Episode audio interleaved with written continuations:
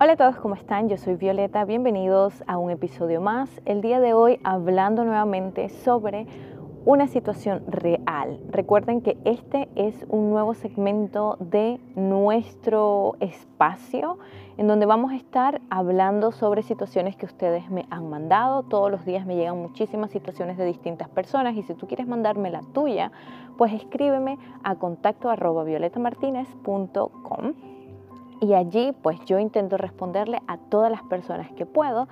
Em, aparte de las recomendaciones, pues me gusta compartir la situación, claro que siempre cuidando de la privacidad de la persona, porque yo sé que si tú estás pasando por una situación parecida, quizás estos consejos pueden ayudarte. Así que comencemos el día de hoy. Eh, me cuenta de que ella en este caso le ha sido infiel a su pareja, ¿sí?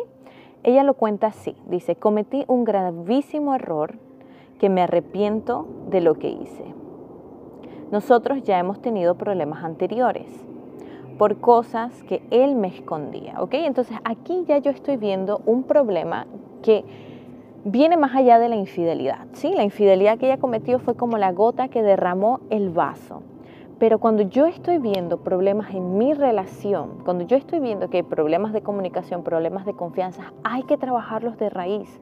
Porque a lo que me va a llevar, si yo no tengo una autoestima saludable, si yo quizás me dejo llevar por mis emociones, es a cometer un error que quizás me cueste mi relación o me haga pasar por un momento muy difícil. Así que si tú estás pasando por un problema de comunicación que parece como muy leve, trabájalo para que no se haga más grande, ¿ok?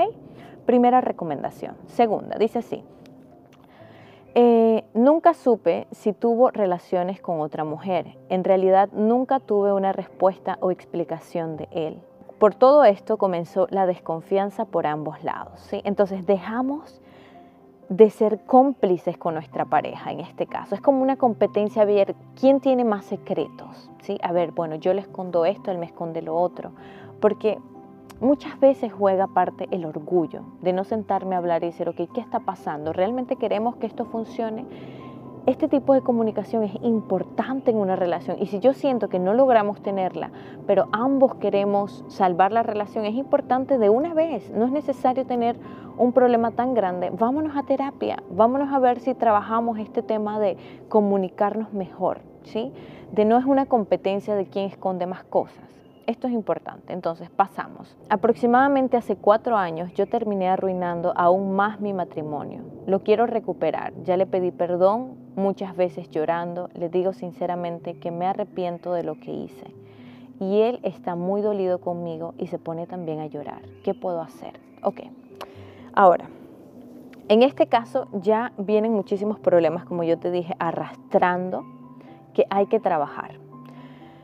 Muchas veces y yo tengo que ser sincera, estos problemas de infidelidad son un paso para despertarnos. ¿sí? Muchas veces estamos en una relación en lo que hay estos problemas que no parecen tan graves o que parecen que no van a arruinar totalmente la relación y de repente uno de los dos es infiel, por ejemplo. ¿sí? Y se dan cuenta que se aman y se dan cuenta que están haciendo las cosas mal y se dan cuenta que hay un problema emocional que tienen que trabajar. ¿sí? Entonces, esto de que tu pareja está aún contigo y llora cuando hablan, es una mezcla de muchas cosas, ¿verdad? La persona que le han engañado está pasando por un proceso de, de volver a confiar en ella misma porque siente de que no ha sido suficiente para su pareja, de rabia, de molestia, de rencor muchas veces.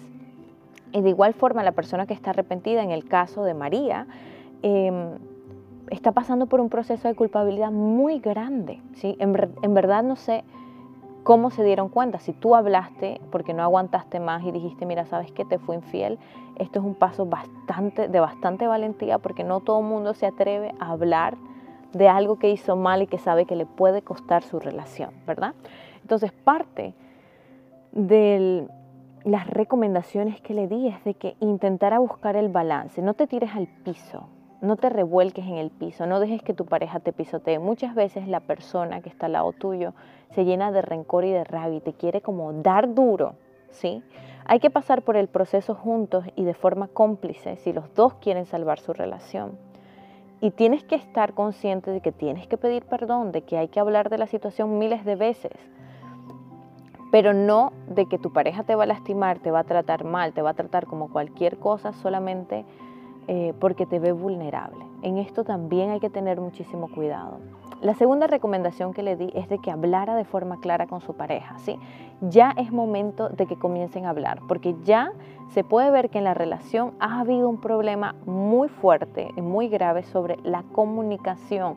No se han aprendido a comunicar, no hablan lo que piensan, no son transparentes el uno con el otro, hay como una competencia de quien esconde más cosas. Entonces, en este caso yo recomiendo de que haya una comunicación clara y te sientes a hablar con tu pareja y le digas, mira, yo estoy arrepentida, yo quiero salvar la relación, yo me arrepiento de lo que pasó y realmente quiero dar todo por salvar la relación.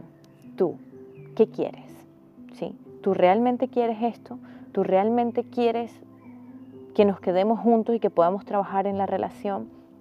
Porque es muy difícil si mi pareja ya está con rencor, ya no me ama, ya me odia, ya no quiere estar conmigo y yo estoy luchando contra la marea. Sí es difícil. Una relación se salva, y se los he dicho miles de veces, cuando los dos ponemos de nuestra parte, cuando los dos queremos crecer, cuando los dos estamos comprometidos con el proceso.